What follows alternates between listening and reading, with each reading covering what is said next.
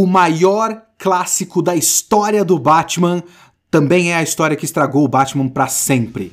O Kitsune dessa semana é o Cavaleiro das Trevas.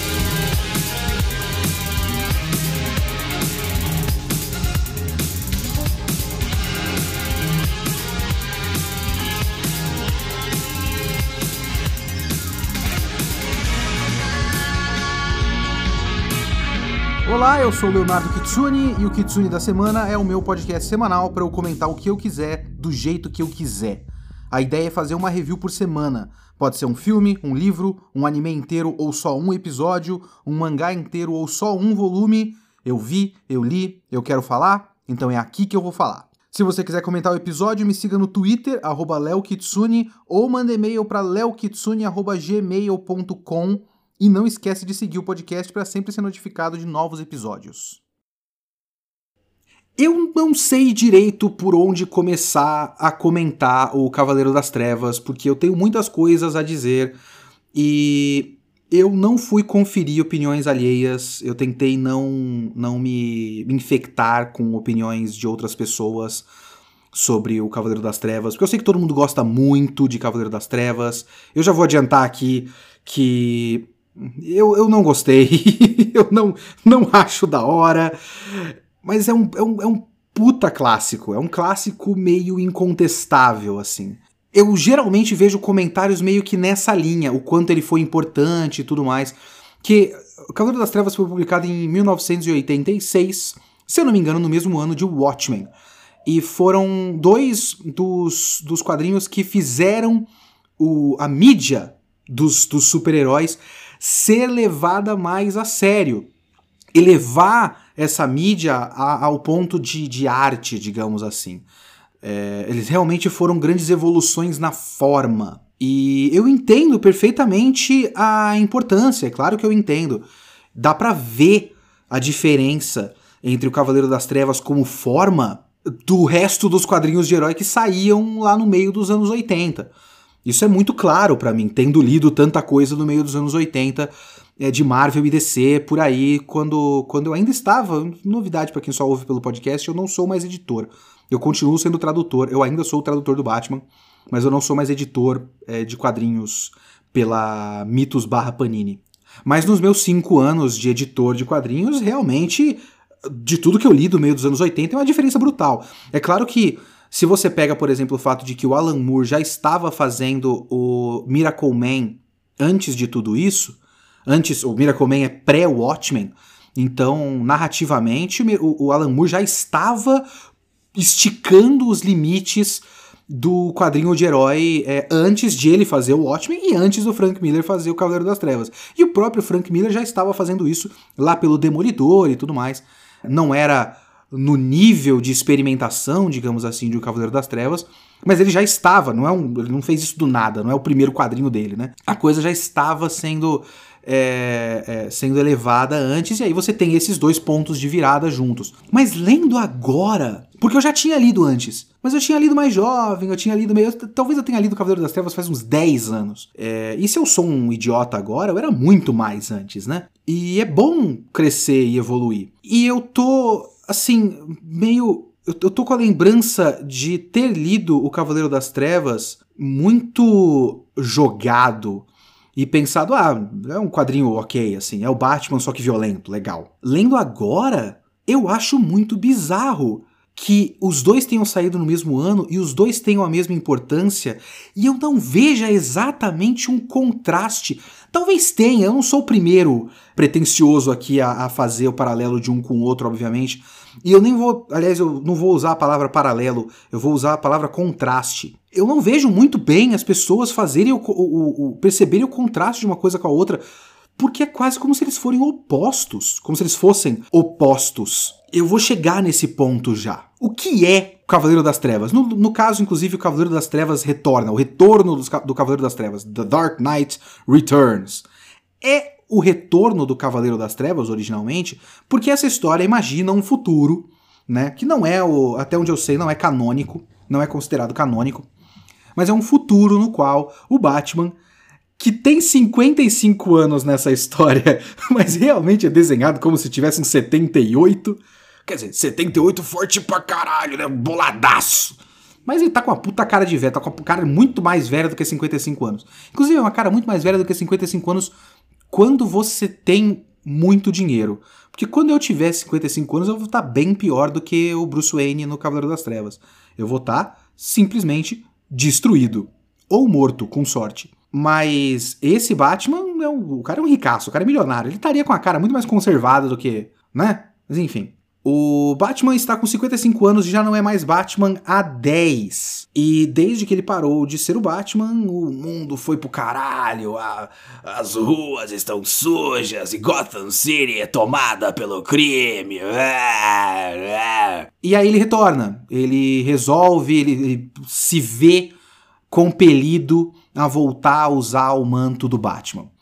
E aí você tem a gangue dos mutantes, que são jovens delinquentes juvenis que estão causando muitos problemas e tudo mais, está no, no, muito próximo da aposentadoria do Gordon. Então você tem um problema de criminalidade muito grande e o Batman retorna a Gotham City para retomar sua guerra contra o crime. E depois disso você tem uma série de acontecimentos que fazem com que no final seja um grande embate. Isso é um grande, não é spoiler para ninguém, pelo amor de Deus tem um grande embate do Batman com o Superman. E a gente vai pensar um pouquinho no porquê, é, como, como é possível chegar nesse ponto. Tem uma coisa que ficou na minha cabeça de muito tempo atrás, se eu não me engano é um vídeo do Movie Bob. Eu não sei se esse vídeo existe ainda, mas o Movie Bob, ele fez uma, um, um videozão de mais de quatro horas, se eu não me engano. Era, era bom, eu gostava é, sobre o Batman vs Superman, o filme do Snyder.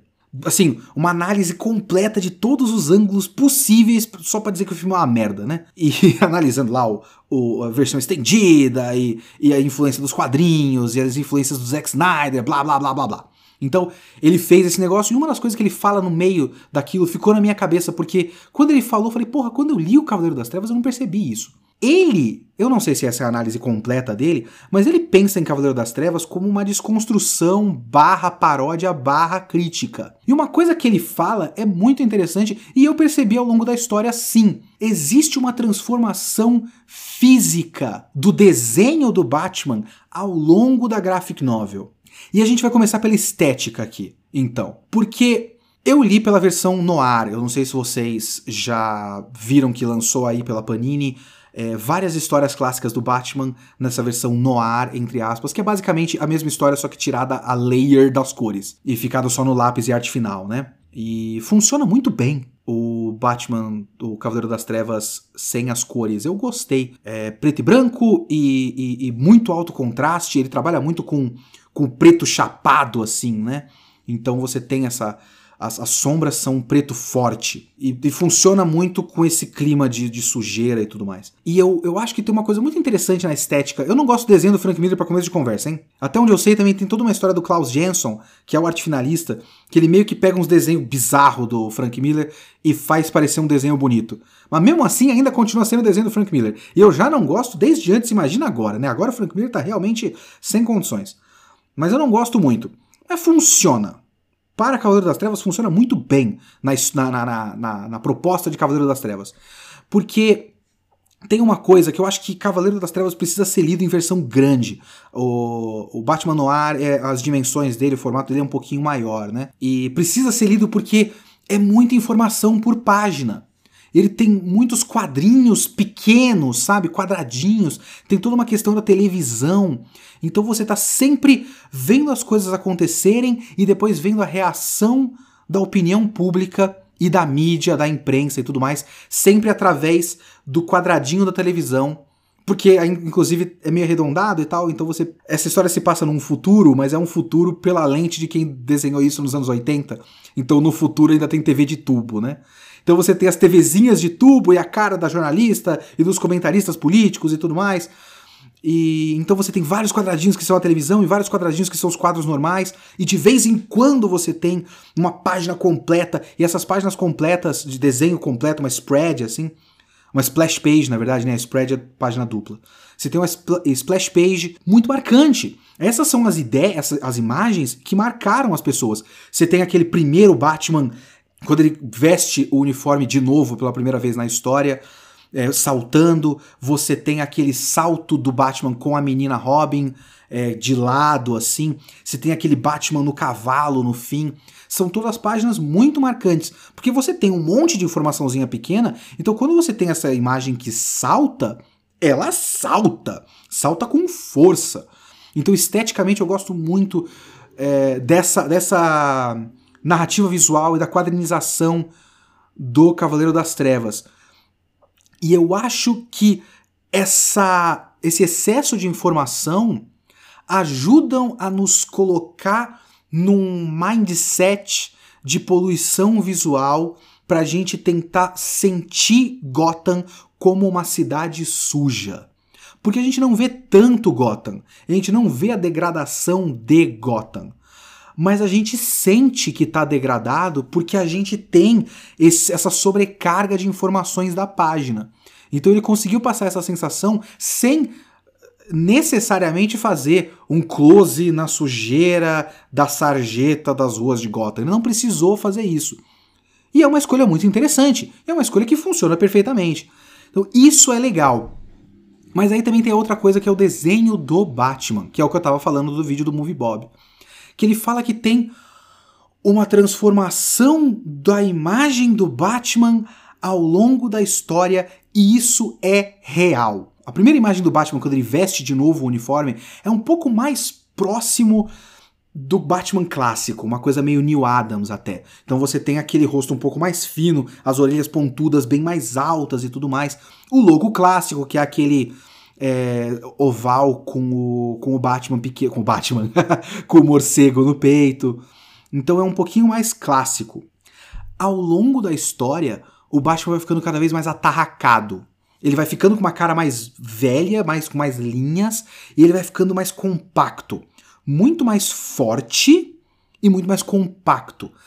Lentamente o morcego vai ficando mais gordo e vai saindo. Ele, ele larga o oval amarelo e vai fazendo aquele morcego mais é, grosso e que tomando todo o peito dele. A cabeça dele vai achatando e alargando as, as pontas, as orelhinhas de morcego, das pontinhas na cabeça dele, vão ficando menos pontudas e mais quase uns chifrinhos. É, então ele vai ficando até o ponto que ele fica com aquela armadura, né? E a armadura não tem nem um morcego no peito mais. A cabeça dele é um, sei lá, parece uma, uma ponta uma pilha, é, com só os chifrinhos assim. É, ele não tem mais pescoço mais com aquela armadura. De acordo com o próprio vídeo do Movie Bob, que eu não sei se existe, então não sei se eu vou conseguir linkar para vocês, e tem quatro horas, não sei se vocês vão querer ver um vídeo de quatro horas, é, é, tem uma ideia de uma crítica até. É você passar visualmente uma degradação moral do Batman ao longo da história. Ele vai deixando de ser o herói que a gente conhece e vai virando um monstro. E algum sentido faz, mas eu não sei se eu concordo na minha leitura. Existem momentos de desconstrução. Existem. Por exemplo, no começo da história, você tem o Bruce Wayne pensando que ele tinha julgado errado o homem que matou os pais dele. Ele achava que, os, que o homem que matou os pais dele era o, o mais vil dos homens. E não, ele era só mais um cara que matou por algum motivo. Ele é um cara qualquer que, encurralado numa situação de necessidade, acabou matando e ele foi uma, uma um efeito colateral de um acidente. Podia ser com qualquer um. Foi com ele. Tem uma página, por exemplo, quando ele recaptura o Duas Caras. E aí você tem um quase um efeito Kuleshov. E essa é uma coisa que o Frank Miller usa muito. Não sei se você conhece o efeito Kuleshov, é, mas é uma coisa de cinema, né? É você colocar imagens em sequência e fazer uma relação de imagens, é, uma relação de ideias para você passar ideias pela, pela, pela interposição de imagens. Então pensa que se você coloca uma, uma pessoa normal, assim, sem expressão, depois uma imagem de um prato vazio, e aí uma pessoa com cara de fome, você tem a ideia de que falta comida. Porque você viu pessoa, prato vazio, fome, não tem comida. Mas se você vê pessoa, prato vazio, rosto de satisfação, significa que ele comeu. Então o prato está vazio porque ele já comeu. Não é a questão de, ah, não tem comida nesse prato. É, teve comida e ele já tirou. Então é uma, uma criação de ideias a partir da, do, do, do interlaçamento de imagens. E ele faz bastante isso, interlaçar imagens para você é, pegar a ideia a partir desses contrastes. Então tem um momento quando ele captura o Duas Caras, o Duas Caras nessa história ele foi supostamente reabilitado depois de muitas cirurgias plásticas, ele reconstruiu o rosto dele. Então ele tá, ele tá careca, mas ele tá com o rosto perfeito de Harvey Dent. E ele é solto do asilo Arkham e, e imediatamente volta pro mundo do crime.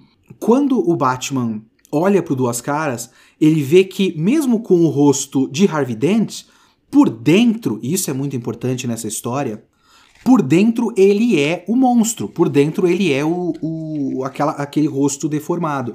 Só que você tem um, uma sequência de imagens que é o Harvey Dent, aí acho que o rosto do Batman, e aí o rosto do, do monstro. E aí você tem na mesma linha, porque são quadradinhos pequenos, como eu falei, e num quadro de cima o, o rosto monstruoso do, do, Duas Caras, e num quadro exatamente embaixo, na mesma coluna, entre aspas, o morcego. E o Batman diz que o que ele vê no Harvey Dent é um reflexo. Então ele mesmo meio que está refletindo sobre ele mesmo. Ele olha o Harvey Dent e fala: por dentro ele ainda é um monstro. E por dentro eu ainda sou o morcego. Esse morcego, o, o monstro do Harvey Dent, é um reflexo do morcego que existe dentro de mim. O morcego é aquela coisa que causou medo em mim. E agora eu quero causar medo nos outros a partir desse morcego. Então, o Harvey Dent ainda é um monstro. E eu também ainda sou um monstro. Então tem um pouco de autorreflexão aqui e ali. Ou, por exemplo, num momento em que o Batman tá pilotando o Batmóvel dele, mas o Batmóvel dele é tipo um, um tanque do inferno, sabe? Não tem nem roda mais, ele tem esteira de tanque, é gigantesco, bizarro. E ele tá falando sobre os jovens não respeitarem mais a história e não, não aguardarem mais a ordem. E essas são as palavras de destaque em, em, em negrito, sabe?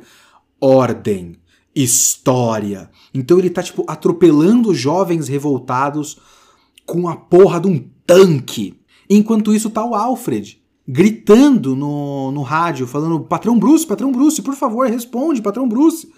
Então tem uma ideia do Batman enlouquecido. Ele perdeu completamente o controle. O Alfred está tentando fazer ele não perder o controle. Patrão Bruce, por favor, por favor e tal. E ele tá completamente fora de controle.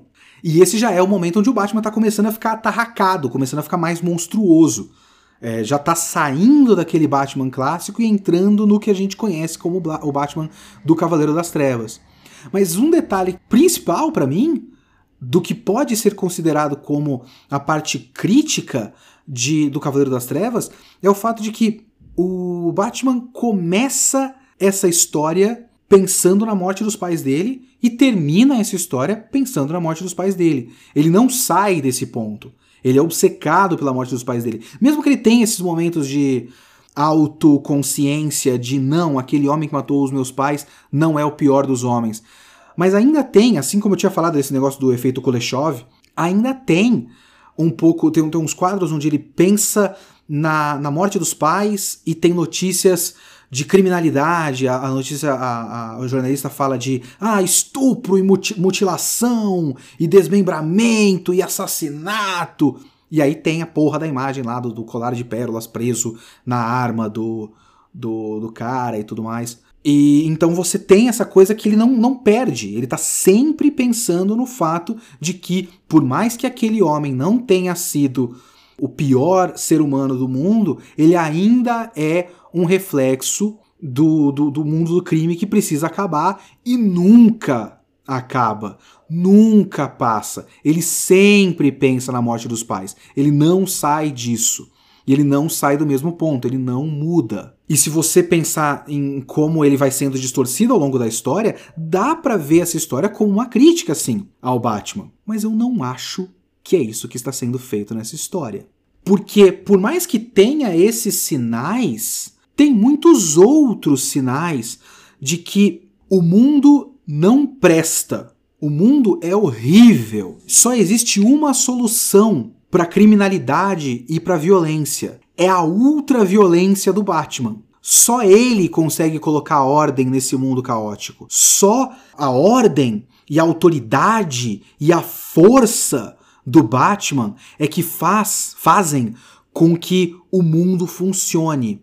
Se não for isso, nada vai funcionar. Então, ainda bem que a gente tem o Batman. Essa é a ideia que esse quadrinho me passa o tempo todo. A história já começa com uma, uma narração que é muito parecida com. É como se isso fosse um filme do Charles Bronson. Sabe o filme do Charles Bronson que ele vai para alguma algum bairro pobre e bairro de minoria e que o lugar é horrível e aí ele pega uma arma e sai matando pessoas negras e latinos e aí ele é um herói. Então tem um pouco disso. É o Batman andando e falando: as ruas são sujas.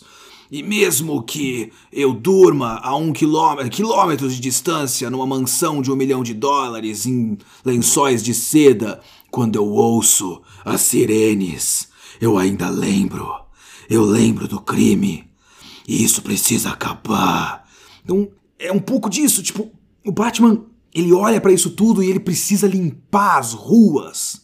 E aí tem uma, uma um uso ostensivo da televisão para mostrar uma ideia de como todo mundo é idiota. Todo mundo é muito burro. E só o Batman vê a verdade. Por exemplo, tem um ponto em que tem é, sempre esses contrastes que o Frank Miller faz, né?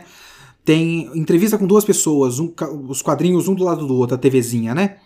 O, o, primeiro personagem fala: É, o pessoal, o pessoal critica o Batman, mas o Batman é foda. O Batman tá indo atrás desse pessoal aí que a, a polícia trata com mel. Tomara que o próximo alvo do Batman sejam as bichas. E isso é falado sem julgamento. O quadro do lado tem um cara e fala: Não, o Batman tá completamente errado e essa violência é o, a pior coisa que tem. E a gente precisa reabilitar essas pessoas e não bater nelas. Aí ele é interrompido porque a ideia de que o, o entrevistador fez uma pergunta para ele. Ele tá falando: Ah, tem que reabilitar. O quê? Não, eu nunca morei no centro.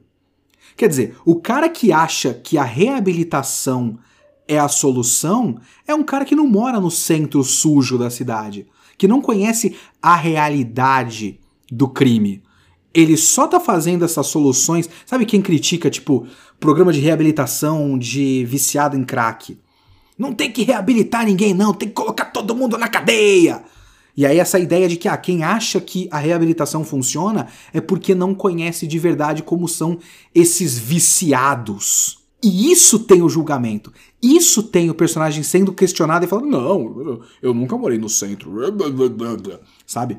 Tem um momento, por exemplo, daquela menina, a menina Robin, a Carrie. Carrie Kelly? Acho que é isso, né? Ela tá pensando em virar Robin e tudo mais. E o Batman tá pensando em voltar a ser Batman. E aí tem as primeiras notícias da volta do Batman e o Gordon. O Gordon também é um autoritário nessa história o Gordon liga o bate-sinal, e aí tem uma sequência de quatro quadros em que a menina a Carrie Kelly tá na janela e ela tá triste. E enquanto ela tá triste, as pessoas da casa dela, que eu não sei se é família, não sei se ela mora com amigas, não sei. Ela tá triste enquanto as pessoas dentro da casa dela tá falando: "Ah, esse Batman é um fascista. Esse Batman é violento demais. Ah, tem que prender o Batman". E enquanto estão criticando o Batman e chamando ele de fascista ultra violento, ela está triste mas quando liga o bate-sinal, ela olha para o alto e abre um sorriso. O Batman é uma luz para essa menina, enquanto todo mundo está criticando ele. E isso é muito recorrente no Cavaleiro das Trevas. É um monte de gente dizendo que ele é violento demais, que ele é um fascista, que ele está errado, que ele é uma influência ruim para o mundo, mas só ele soluciona as coisas. Tem, por exemplo, aquele especialista no Batman, que vai lentamente, ele vai, ele vai relativizando o Batman, mas aos poucos ele vai chegando na conclusão de que existe uma, uma psicose do Batman. Tem um termo que ele usa, que é como se fosse uma doença do Batman.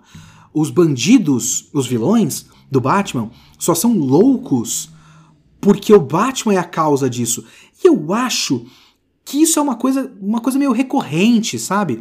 Uma coisa que as pessoas acabam. É uma, é uma interpretação meio comum. O crime em Gotham City, nos quadrinhos do Batman, é de um monte de gente maluca. E o Batman meio que é a causa dessa maluquice. Isso é uma interpretação, uma, um hot take que as pessoas costumam ter. E o Frank Miller aborda esse hot take na história. E aí ele aborda de que maneira? Tem esse especialista, e esse especialista vai reabilitando os vilões do Batman. Ele começa com o Duas Caras. Ele começa com recuperar o rosto do Duas Caras e fala: não, agora que ele já perdeu, ele tinha aquele, aquele rosto deformado, e o rosto deformado causou uma psicose nele. Agora ele está completamente recuperado e pode ser reabilitado para o mundo. E aí ele volta para o mundo. Ele volta a ser um criminoso. E ele faz isso com o Coringa. O Coringa foi curado para ele. Enquanto ele tá criticando o Batman e toda a imprensa tá criticando o Batman, o cara fala: "Não, o Batman tem que ser preso, mas o Coringa pode ser solto. Ele tá completamente recuperado". E aí o Coringa faz muito parecido inclusive com o filme do Coringa. Ele é chamado para um programa de, de, de, de talk show é o programa que vai anunciar que, não, estou recuperado. Então, o, o roteiro que deveria ser seguido é o Coringa falar para a imprensa: eu estou completamente recuperado, tá tudo bem, é, tô, tô, tô, tô de boa, gente. E o que o Coringa faz é: bom, foda-se, eu vou matar todo mundo, e ele vai lá e mata todo mundo. O especialista, o, a plateia, o entrevistador, o caralho a quatro. Então todo mundo acha que os bandidos podem ser recuperados, mas o Batman não. E isso é uma ideia muito recorrente nessa história, que é a de que não existe reabilitação, não existe solução além da violência e da, da morte. O Duas Caras não pode ser reabilitado. O Coringa não pode ser reabilitado. Eles são sem solução. A única solução é matar esses caras direta ou indiretamente, mas a solução na história é a morte do Coringa. Não tem como reabilitar esse homem. Ou você prende e isola numa mordaça, num buraco, ou você mata. Não tem solução em Cavaleiro das Trevas. Mesmo que não tenha sido o próprio Batman a, a torcer o pescoço e dar um tiro na testa dos caras, é o Batman que mata. E a, a história tá dizendo que a única solução é que eles morram. E aí você tem, por exemplo, a solução dos mutantes, porque os mutantes, eles são a coisa que, que é o fio condutor da história por boa parte da história. E enquanto eu lia, eu não conseguia parar de pensar em Akira. São duas histórias dos anos 80, o Akira é um pouquinho antes do Cavaleiro das Trevas, o, o, mangá no caso, né? Que o Cavaleiro das Trevas saiu em 86, o filme do Akira saiu em 88, mas eu não sei quando é o mangá do Akira, 85, 84, eu não lembro agora. É a mesma época. É muito engraçado como são duas histórias que abordam o jovem delinquente criminoso. Só que tem uma diferença brutal de abordagem entre um e outro, que é em Akira é uma história sobre a delinquência juvenil do ponto de vista do delinquente juvenil. Você vê as consequências de uma sociedade e a falta de escolha do jovem, pelo ponto de vista do jovem. No Cavaleiro das Trevas, você vê o, o, delinquente juvenil como um problema da sociedade, um problema quase sem solução, do ponto de vista de um ricaço ultraviolento. E aí a solução é a ultraviolência. Então você tem um momento que você tá, ao mesmo tempo, você tem o presidente dos Estados Unidos que é um idiota, um completo idiota. E ele chama o Superman para solucionar o Batman. E ele faz um, um, discurso, que é um discurso que ele fala: ah, um, eu, eu aprendi a. Ele me lembra muito Bush. Ele não é um presidente meio Trump. Ele é um presidente meio George W. Bush. É, eu aprendi a ser presidente na, na roça, na, na fazenda. Porque a gente sempre pensa que na fazenda não tem problema ter um monte de cavalo. Cavalo diferente, cavalo de cor diferente, de tamanho diferente, não tem problema desde que esteja todo mundo no curral. Se o cavalo sai do curral, você tem que ir atrás do cavalo e colocar ele de volta no curral. Então vai lá, Superman! Vai ver aquele Batman lá. Ele tá um pouco fora do curral demais. Então ele chama o Superman, é reduzido a um, a um idiota nessa história. E o presidente idiota manda o Superman idiota trazer o Batman novamente para o curral, porque ele estava fora demais da, das regras. Enquanto isso, você tem o prefeito bundão, porque o prefeito de Gotham City é um idiota também, é outro bundão. E o prefeito bundão, o que, que, ele vai fazer com, com os, os mutantes? O líder dos mutantes já foi capturado pelo Batman no começo da história. Ele vai tentar negociar com os mutantes, com o líder dos mutantes. E ele é morto.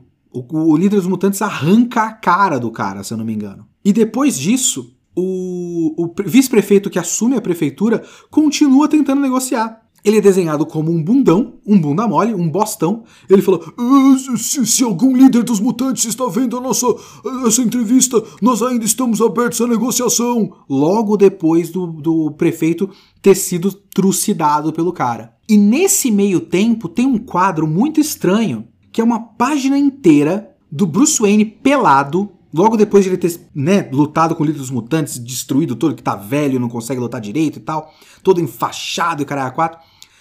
E ele abraça a menina, a menina olha para ele, corre para os braços dele e ele abraça. Então ele tá uma figura paterna. Ele é um pai, mesmo pelado. Eu não acho que a, tem uma coisa sexual, mas não é uma coisa sexual de sexo, é uma coisa de gênero. É uma, uma, uma coisa de. Uma, uma figura paterna protegendo uma criança que precisa ser protegida. Então tem essa coisa da figura masculina, da força da figura masculina. Um pouco depois disso, o Gordon tá se aposentando, inclusive ele se aposenta e uma mulher é colocada como a comissária e a imprensa elogia o fato de que a mulher, é, é, a comissária é uma mulher.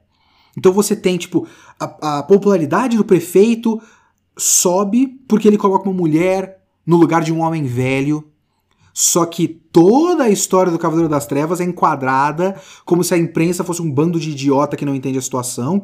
O prefeito é enquadrado como um, um, um burro e um bobão que não entende de nada, e a opinião pública também é um monte de idiota. Então você tem a perda da figura de autoridade do Gordon para uma mulher que todo mundo acha que é bom, mas na verdade é ruim, porque é uma mulher. E quando o Gordon tá falando disso, ele fala que ele vai finalmente poder deixar de ser um pai para Gotham, porque ele, ele era um pai. E ele também fala várias vezes que tem uma coisa que fazia ele continuar, é lembrar da Sarah, a esposa dele. Então ele lembra do papel dele como marido. E você junta essas ideias do Batman como uma figura paterna para essa menina Robin e do Gordon como uma figura paterna para a cidade, que agora tá saindo. Então ela foi infelizmente deixada nas mãos de uma mulher. E você tem esse prefeito que não é um homem de verdade, que tenta conversar. E qual é a solução do Batman para os mutantes? O Gordon deixa o líder mutante escapar ele faz lá toda uma, uma armação para que o, os mutantes, a gangue, veja tudo. Então o cara sai pelo esgoto e o Batman luta com o líder dos mutantes numa fossa e dá um jeito de vencer pela força, pela estratégia, porque ele é mais malandro e conseguiu lá, tipo, é, anular um pouco da velocidade do cara com a lama e tal, mas enfim. É a experiência de um cara mais velho e a força. Então, eu tinha a memória de que o Batman conquistava os mutantes pro lado dele, mas na minha cabeça, o que ele faria, o que faria mais sentido seria ele entender o que faz com que esses jovens se revoltem e trazer esses jovens pro lado dele. Mas não, o que ele faz é vencer o líder deles na porrada e ganhar a autoridade para cima dos mutantes pela força. Então é uma coisa quase medieval, sabe? É uma coisa como se a única maneira de ele solucionar esse problema dos delinquentes é ele se tornar o líder tribal desses homens. Eu venci o seu líder, agora vocês são meus guerreiros. Então vocês fazem parte do meu exército. E ele usa exército o tempo todo. O final da história é ele basicamente formando um exército. Então a única solução para tudo é o Batman meter porrada nas coisas. O final todo da história, que tem um inverno nuclear causado porque o presidente é um idiota e o Superman é um idiota. E aí todos os Estados Unidos vão pro caralho, menos Gotham. Porque o Batman, o Batman cowboy, o Batman pega os cavalos e conquista a autoridade na cidade. Então a cidade de Gotham é a única cidade nos Estados Unidos que tem ordem. Ordem pela força. E eles falam: Gotham City tá tudo certo, a não ser que você cometa um crime. Porque se você cometer um crime, o Batman vai meter um soco na tua cara. Então eu achei toda essa história muito desconfortável, muito estranha. Tem tipo sementes de uma crítica e dá caso você queira, dá para você ver tudo isso como Frank Miller dizendo que, olha só, esse é o extremo dessa história. Mas eu não acho que é isso que acaba acontecendo no final. Se o Frank Miller queria mostrar tudo isso, dizendo que, olha só o absurdo que é o conceito de Batman, querendo ou não, a história que ele criou é, olha só como apenas o Batman é a solução para o nosso mundo. E se você pensar nessa história como uma, um ponto de virada na mídia, como um comentário para a mídia, quadrinhos, principalmente pensando em Watchmen, e como os dois saíram juntos, e como os dois foram os catalisadores para que essa mídia fosse levada mais a sério, é muito bizarro, porque Watchmen é o que eu tô querendo dizer aqui com o Batman. Watchmen é uma história que pega o conceito de heróis e fala, gente, isso é um absurdo. Se a gente tivesse um mundo onde tivesse esses super-heróis com esses superpoderes, o mundo é pro caralho. A gente não pode organizar uma sociedade a partir do vigilantismo, a partir da força. E o Batman, o, o, essa, essa ideia do Batman em Watchmen é o Rorschach, Rorschach, Rorschach, sei lá, Rorschach. O Rorschach, eu vou falar Rorschach aqui, firmeza, gente? O Rorschach é meio que o Batman. Ele é um cara que passa boa parte da história fazendo esse discurso do começo do Cavaleiro das Trevas. As ruas são sujas e a cidade grita. E quando a cidade grita, ela grita o meu nome. E quando ela gritar o meu nome, eu vou dizer não. É uma raiva que ele tem. Ele é um herói que supostamente deveria proteger o, o povo, mas ele tem raiva desse povo, porque o povo não merece ser protegido por ele. O Batman do Cavaleiro das Trevas, na minha leitura, você pode ter uma leitura completamente oposta. Fique à vontade. Mas na minha leitura, o Batman do Cavaleiro das Trevas é o Rorschach sem julgamento. É o Rorschach não irônico. É o Rorschach levado a sério. É tudo aquilo que o, que o Alan Moore tá usando o Rorschach para criticar, o Frank Miller tá usando o Batman para dizer não, é isso mesmo. É isso mesmo, não tem jeito. O, o mundo é uma bosta, o mundo tá sujo, o crime tá, tá nas alturas. A gente precisa de alguém que seja uma figura paterna, que seja um homem para controlar tudo isso. Porque não tem jeito.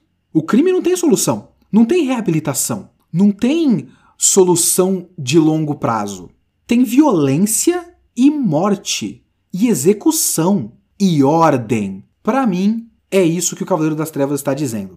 Eu não acho que é isso que as pessoas tiram de Cavaleiro das Trevas. Eu, eu não sei. Eu tenho essa, essa coisa com, com a crítica de quadrinho de herói, que eu raramente vejo a crítica de herói, de quadrinho de herói, pelo que a história está dizendo. É muito como. É, é, é, muito o ponto de vista de o que a gente estava lendo na época e o que mudou na, na, na, nossa impressão dos quadrinhos. Então, meio que o Cavaleiro das Trevas, junto com o Watchmen, é importante simplesmente porque ele é uma mudança da forma e agora, por ser adulto, a gente é mais levado a sério, então ele é bom por causa disso. E como forma, ele é bom. Ele é bom como forma, claro que é. Como, como quadrinho, como mídia quadrinho, ele é diferente e acima do que você comprava todo mês na banca de X-Men e Vingadores. E Superman, e sei lá, Jovens Titãs, tudo aquilo é bobo, isso é sério. Eu entendo isso. E de fato fez diferença. Mas eu acho uma história estranhamente autoritária. Muito mais do que o ano 1, por exemplo, que eu falei no podcast passado. Muito mais. Eu acho esquisito. E infelizmente eu não gostei eu ainda continuo gostando do Batman, porque tem aquela coisa, o Batman é fascista. O Batman é fascista? O Batman não é nada. O Batman é uma tela quase em branco. Ele é um, um jogo de. O Batman e todo super-herói, ele é um jogo de ligar pontinho. Então você tem os pontinhos básicos. O que, que é o Batman? Ele é rico, ele é órfão, os pais dele morreram no beco do crime, ele quer combater o crime a partir disso. E ele tinha medo de morcego, então ele vai usar esse negócio do medo e do morcego e criar uma persona de homem-morcego para combater o crime. É isso, isso é o Batman. E isso pode ser muitas coisas. Eu posso pegar essa ideia e fazer o Batman como um perturbado mental que precisa de ajuda. Eu posso fazer o Batman como uma pessoa muito triste em busca de amor, que é o Batman do Tom King. Ou eu posso fazer o Batman fascista. O Batman não é fascista, mas ele dá muita vazão para um ponto de vista fascista. E essa história, querendo ela ou não, eu não sei se essa era, essa era a intenção do Frank Miller, mas querendo Frank Miller ou não, o Cavaleiro das Trevas é meio que o tropa de elite dos quadrinhos. Ele dá muita abertura para que você interprete dessa maneira. E eu acho que é a partir dessa interpretação que muita gente tem o seu próprio ponto de vista, ponto de vista do Batman. O próprio Zack Snyder. O Zack Snyder leu esse negócio e viu pelo literal. Ah, é verdade. O Batman é mais legal, porque é isso também o Cavaleiro das Trevas. Tudo isso que eu tô falando, para mim, é mostrado como algo muito legal. Quando o Batman dá um socão na cara do Super-Homem, é muito legal. É foda. E a imagem do Batman dando um socaço no Super-Homem é uma imagem muito clássica. Não é uma imagem que as pessoas olham e falam: nossa, lembra desse momento de desconstrução onde um homem enlouquecido dá um soco na cara de um cidadão preocupado? Não. É uma imagem de caralho, você viu o Batman deu um socão na cara do Superman! Ah, louco, Batman! E o Zack Snyder olhou isso e falou: caralho, realmente, eu preciso fazer um filme onde o Batman dá um soco na cara do Superman é um bagulho que eu não gosto. Infelizmente eu não gosto. Existem muitas maneiras de fazer o Batman, essa, para mim, é a pior maneira possível.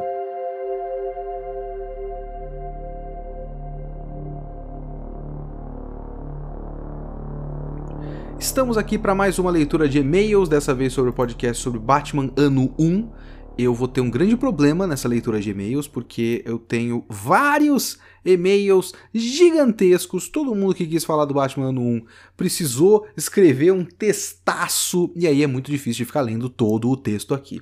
Eu vou começar com um e-mail super curto, porque ele dá vazão para uma discussão curiosa para mim. É um e-mail do Rafael HQ ele fala que sobre gibi adultão de herói dark e hiperrealista, eu pessoalmente curto isso especificamente no Batman. Quando tentam fazer isso com qualquer outro herói, acho chato pra caralho. E eu acho isso muito curioso. Porque eu acho que a gente meio que aceitou que o Batman é realista. Quando o Batman não é nem um pouco realista. Porque a gente tem coisas tipo um Superman, um Hulk da vida que são tipo muito fora da nossa realidade. Eu entendo isso. Então, quando você compara o Batman com o Hulk, o Batman é um cara com dinheiro, recursos e treinamento. Tudo bem. Mas aí você para pra pensar que com esse dinheiro, recursos e treinamento, o cara resolveu vestir uma roupinha de ninja temática de morcego e bater nas pessoas, em vez de cobrir Gotham City com um monte de mini drone e dar um choquinho de taser toda vez que o drone detecta um crime, sabe? É, é uma fantasia, é uma power fantasy muito fora da nossa realidade também. É, é bobo. A gente não pode deixar de perceber e, e aceitar e achar legal. Eu acho legal isso. Perceber que o Batman é bobo. É tão bobo quanto o Superman. É tão bobo quanto o Thor, sei lá, é, é, é, bobo, é gibi de herói, não tem problema. Mas, enfim, é uma coisa curiosa que eu pensei com o seu e-mail. Muito obrigado, Rafael. Vamos para os e-mails do Igor Souza e do Douglas Franklin, porque são dois e-mails muito grandes que falam basicamente a mesma coisa. Os dois vieram me contar um pouco mais, é, aumentar, digamos assim, o repertório do podcast sobre a, a existência, o contexto da existência do Batman ano 1. O Igor Souza, por exemplo, fala o seguinte, e eu vou ler trechos dos dois e-mails, são e-mails muito grandes. O Igor Souza fala: Ano 1 me parece ser uma das respostas barra consequências do impacto do Comics Code Authority nos gibis, que acredito ter atrasado o desenvolvimento da mídia como a maioria das artes. É, o Comics Code, aqui eu falando, não o e-mail dele, o Comics Code era o órgão censor. Se eu não me engano, ele começou muito por causa do próprio Batman. Tinha toda uma preocupação do, do Batman ser gay por causa do Robin, e aí não pode ter gay. E aí o Comics Code foi o órgão que é, controlava a quantidade de violência, de sexo e tudo mais. É, por exemplo, no Conan, do, do começo do Conan do, da Marvel, lá do Roy Thomas e o Barry Windsor Smith, tem um, um, uma história em que o Conan mata um sacerdote da cidade porque esse sacerdote matou um amigo dele. E ele termina a história enterrando o próprio amigo. Na história seguinte, o Conan seria preso, porque ele matou o sacerdote da cidade. E aí o Comics Code falou: você não pode terminar essa história sem o Conan se arrepender. E os autores tentaram argumentar, falando, não, mas ele vai sofrer consequências disso na próxima história. Falando, não, você precisa mudar o texto final do último quadro para ele pelo menos pensar que assassinar, que matar é errado. Então ele foi obrigado a mudar um pouco o texto do quadro final e falar: ah, Eu sinto um grande pesar e vazio na minha alma com o ato que cometi. Então é esse tipo de coisa que o Comics Code fazia, então ele realmente limitava os quadrinhos. Aí, continuando o e-mail do Igor aqui, a invasão britânica trouxe nomes de fora daquele nicho super-heróico norte-americano, que invasão é, britânica envolve o Alan Moore, envolve. Acho que o Grant Morrison tá nesse, é, nesse meio aí também, o próprio Neil Gaiman. E pontos de vista novos sobre os personagens e as possibilidades que poderiam trazer. O Batman é um caso especial que me parece sempre ter tido destaque, e a série dos anos 60 com um ar pastelão, provavelmente para a cabeça da para os cabeças da editora na época, poderia ser um estigma para o personagem, para o tipo de abordagem que poderia ter. Ano 1, na verdade, seria um retrato de época, mais do que uma história do Batman. Foi quando os escritores trouxeram temas reais do nosso mundo para aquelas histórias, como a fase Arqueiro e Lanterna Verde dos anos 60, abordando o herói viciado em heroína, falando sobre racismo e etc o Douglas Franklin fala o seguinte, ó, como você mesmo falou de modo acertadíssimo, muito obrigado, Douglas. Tudo se deu ali com Crise nas Infinitas Terras, que foi uma tentativa da DC Comics de arrumar a casa, pois ao longo de todos os anos de publicação a editora teria adquirido diversos títulos, reformulando seus heróis, porém fazendo como se tudo valesse em termos cronológicos. Quando houve a reformulação dos heróis da Era de Ouro com a para a Era de Prata, com a criação do novo Flash, Lanterna Verde, não é como se não existissem mais foi o contrário, eles geraram novas realidades onde pudesse existir numa o Flash dos anos 30 e em outra o dos anos 60, e ambas as revistas continuavam a seus modos. Esse reboot de cronologia ocorreu também com o fim do que seria conhecido como a Era de Bronze dos quadrinhos, que começou quando Gwen Stacy foi morta, no Homem-Aranha, no caso, né? A partir desse momento, as histórias começaram a ter conteúdo mais crítico, como a fase do Neil Adams e Danny O'Neill no Lanterna Verde, que é o que o próprio Igor Souza já tinha falado, Lanterna Verde e Arqueiro Verde, falando sobre racismo e drogas e tudo mais. A chegada de mais heróis negros, Capitão América virando nômade, Capitão Marvel usando LSD para expandir sua consciência cósmica. Apesar de novos temas serem tocados, ainda não se levavam tão a sério como o que ocorreu na Era das Trevas, como se, como se refere Grant Morrison. A Era das Trevas é um período que é dividido em dois momentos. O primeiro se transcorreu quando Frank Miller reformula o Batman com seu Cavaleiro das Trevas, fazendo a dobradinha com Moore em Miracle Man e Watchmen, e posteriormente seguidos da onda britânica com Ennis, Morrison e Gaiman. Já a segunda metade seria baseada em criadores que buscavam mimetizar o que o Moore e companhia fizeram, só que não entendendo o que tornou eles especiais naquele momento, então produziram as, os images da vida, Venoms e todas essas tralhas que carregamos até hoje na indústria. Enfim, o movimento de tornar os comics de herói é, está ligado. Tornar os comics herói o quê? Adultos? está ligado a diversos fatores, mas em primeiro momento foi em distanciar o quadrinho das crianças, hoje sendo um produto mais voltado para adolescentes e adultos que não largam o osso do gibi, o que eu não gosto, inclusive. É, isso, de certa forma, pode ajudar a entender um pouco do seu estranhamento com as pessoas levarem a sério demais os quadrinhos. Tudo é uma questão de momento histórico das HQs, mas seu jeito de enxergar os quadrinhos de herói não está errado, só faz parte dessa grande multiplicidade que é essa mídia. Tem gente que não vai largar o osso do Alan Moore e outros vão buscar fazer outras narrativas focadas em outros aspectos. É, então, esses dois e-mails falam de assuntos muito parecidos. Muito obrigado, Igor. Muito obrigado, Douglas mas também tem aqui o e-mail do Rafael Augusto Montassier, que é o Montito. E ele também mandou um e-mail gigantesco, separado em capítulos, basicamente. e cara, é muito longo de ler esse e-mail, mas ele, ele levanta uma discussão de, por exemplo, o, o questionamento fica: o que o fato dele ser bilionário agrega ao personagem? Então ele tem todo um longo texto de se perguntar para que que esse personagem é rico. Por que, que precisa dele ser rico? O que, que agrega à história? E essas são, esses são questionamentos que eu sempre acho interessantes de levantar. Mas se eu lesse o e-mail inteiro, seria um segundo podcast. E aí é um pouco complicado. Eu agradeço é, Montito, mas eu vou ter que vou ter que passar essa. Não vai dar para ler o seu e-mail inteiro, cara. Mas muito obrigado pela, pela dedicação. Eu li todo, é, é muito interessante o seu e-mail, cara. Valeu e abraço. E ficamos por aqui com mais um Kitsune da semana. E o Kitsune da próxima semana é o anime Decadence. Valeu e até semana que vem.